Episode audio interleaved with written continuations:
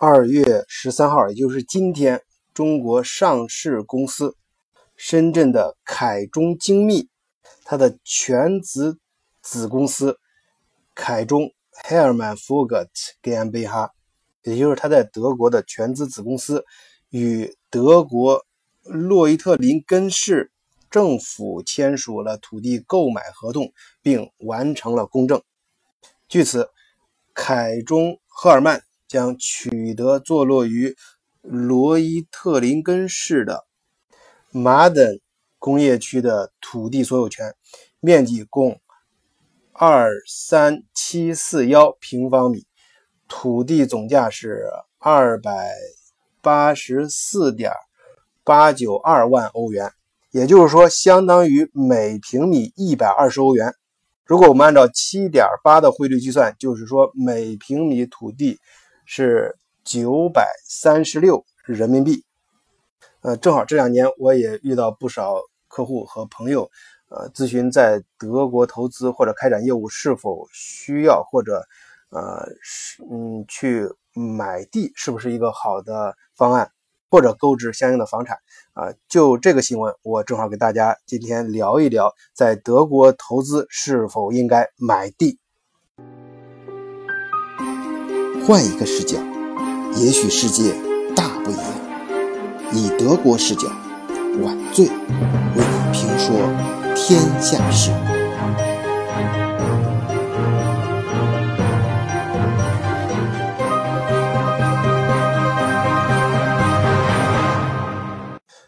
首先，我们还是来看一下今天刚刚爆出的凯中精密买地的这一则新闻。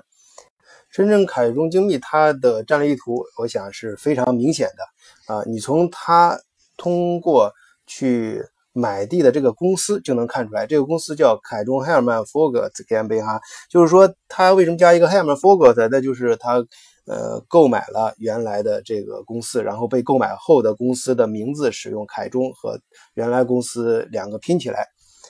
注意，它并不是直接建立自己的分公司，而是说通过购买当地公司，那么这就有利于它的业务当地化，从而加强本地化呃客户服务能力。而它的这些客户呢，其实也就主要集中在呃他所买地的这个州，呃，他买这块地就是在巴登符腾堡州的中部。博士集团的电子就是汽车电子事业部就在那儿，而且这个地方还紧邻德国汽车工业中心斯图加特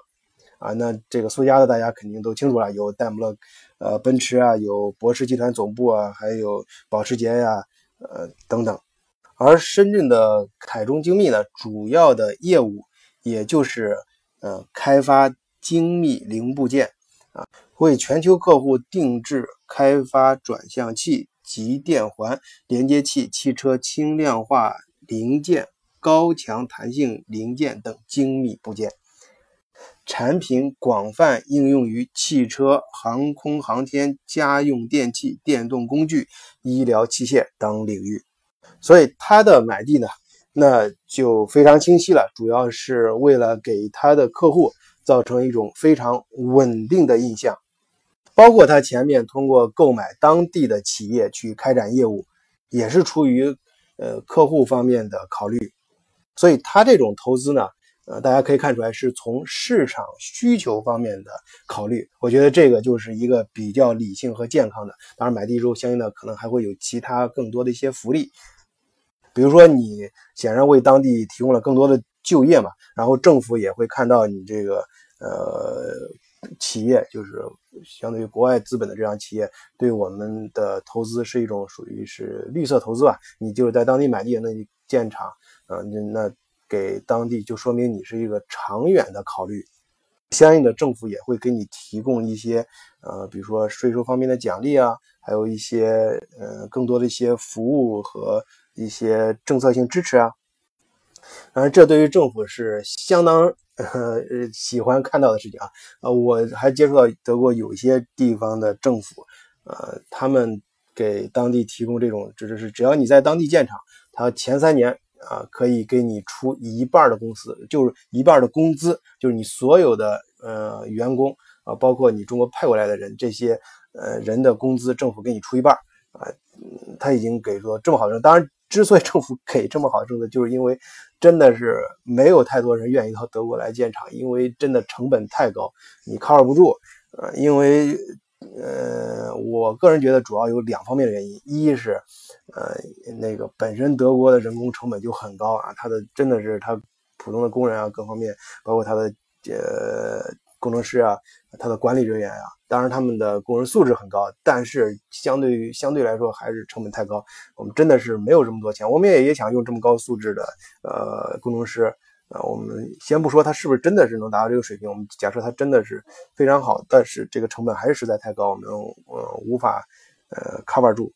但另外一方面呢，呃，第二点就是还会遇到一个问题，就是他们的各项法规，就是工会呃力量很强大。我在前面也介绍过，动不动罢工啊或者什么的啊。当然，他不是说你那个小公司你就几个人就没工人，而他一一旦你在这成立公司，你不管公司几个人。啊，尤其是你超过十个人的时候，他自然就加入了德国庞大的这种工会组织，他会受到相应的保护。啊，那很多发生一些纠纷的时候，发生一些事情的时候，可能一件事或者一个人，那遇到的事就够你吃一壶了，你就你就有的有的忙了。啊，还有相应的这种法规政策啊，一旦打起官司来，啊，其过程非常漫长，啊，搞得你很头疼的。所以从至少从这两个方面讲，那很多中国呃客户到这里投资的时候，想买地开工厂也望而却步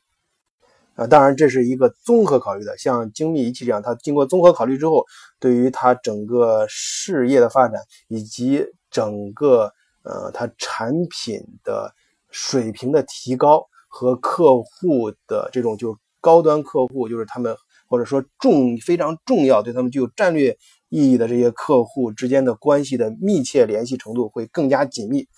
从这种综合的利益考虑，啊，他们做了这个战略部署，相信会得到一个长远的回报。而我们谈完这个企业，再说一下个人投资。呃，这块的话，我想提醒大家，就是在德国的时候，或者我自己也遇到过，呃，在德国买地的朋友呢，他们可能，呃，有的时候。就是你你在德国买地的时候，你要注意每一个。我相信在中国也是，就是这块地是用来工业还是用来建房啊，还是干什么某种特殊用途的？这个 g n a m i g o 就是这个政府许可是很重要的。你要买这块地，你要想清楚你要做的这个事儿，这个地能不能在这块地上能不能干，还有这个过程有多漫长啊？你要考虑到。首先，比如说你要嗯嗯买一块比较大的地建一个项目的话，你这个 g n a m i g o 要多长时间？他当地的周围居民造成什么影响？如果他们投票，就当地的政府是很乐意帮你去做这个事儿的，但是他们要通过当周围居民的同意。如果当地的这些社区的居民、周围居民有一户反对，你这事儿就干不干不成。所以有一个比较投，呃，对于个人投资来说，有些比较聪明的一个投投资方法是，他比如说啊，我只是举一个我呃接触过的例子，呃，那有些老房子，比如说它的地段非常好。啊，那有些朋友看到之后，他可能是房房子确实建的不怎么样，或者那房子结构非常老化，是德国，比如说，呃五六十年代，上一世纪五六十年代或者七八十年代建的房，那么他直接买下来，然后把这个房推平，再重新建，因为呃你去直接买这块地，首先你不一定能买到，再一个这块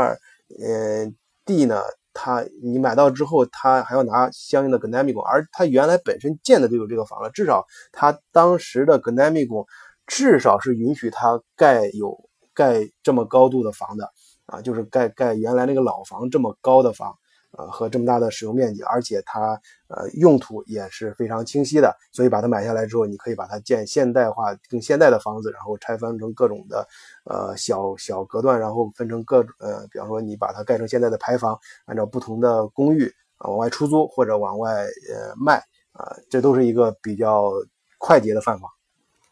所以呃，总体看来，嗯，我们总结一下，就是在德国投资实物买地，主要是。看它的用途，这个地价，呃，就是地价来说，它的高和低，它只或者是你刚才像，呃，凯中买的这块地好像一百二十欧元一平米，作为工业用地可能稍微有点贵，但是和中国有些地方比，假如说是像中国的像宝马、奔驰这种级别的，他们的厂周厂区周围周围，他们所在城市可能这种地价已经非常呃非常便宜了。如果是一百二，就相当于九百多人民币嘛，呃一一平米，而且这个买下来之后应该是呃一直都是你的。呃，它它没有一个期限，就是说一直都是你的，这是所有权，就不仅是使用权，而且是所有权。这个价格贵好像是低，呃，是一个相对概念，就是相对于呃你的使用目的啊，相对于它的当地针对于你这个目的所产生的市场价值，而且还要考虑到它的外溢价值。就说，一旦你拥有了这块地之后，你可能相应的也能够享受到一些呃其他的一些福利和政策，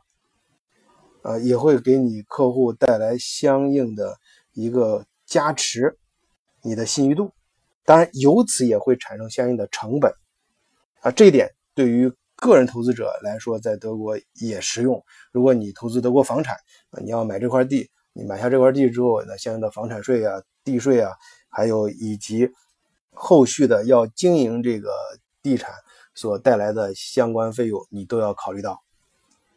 所以在德国投资土地啊，比较好的事情是它的过程非常的透明化，一些呃每个环节的支出都是可提前预算的，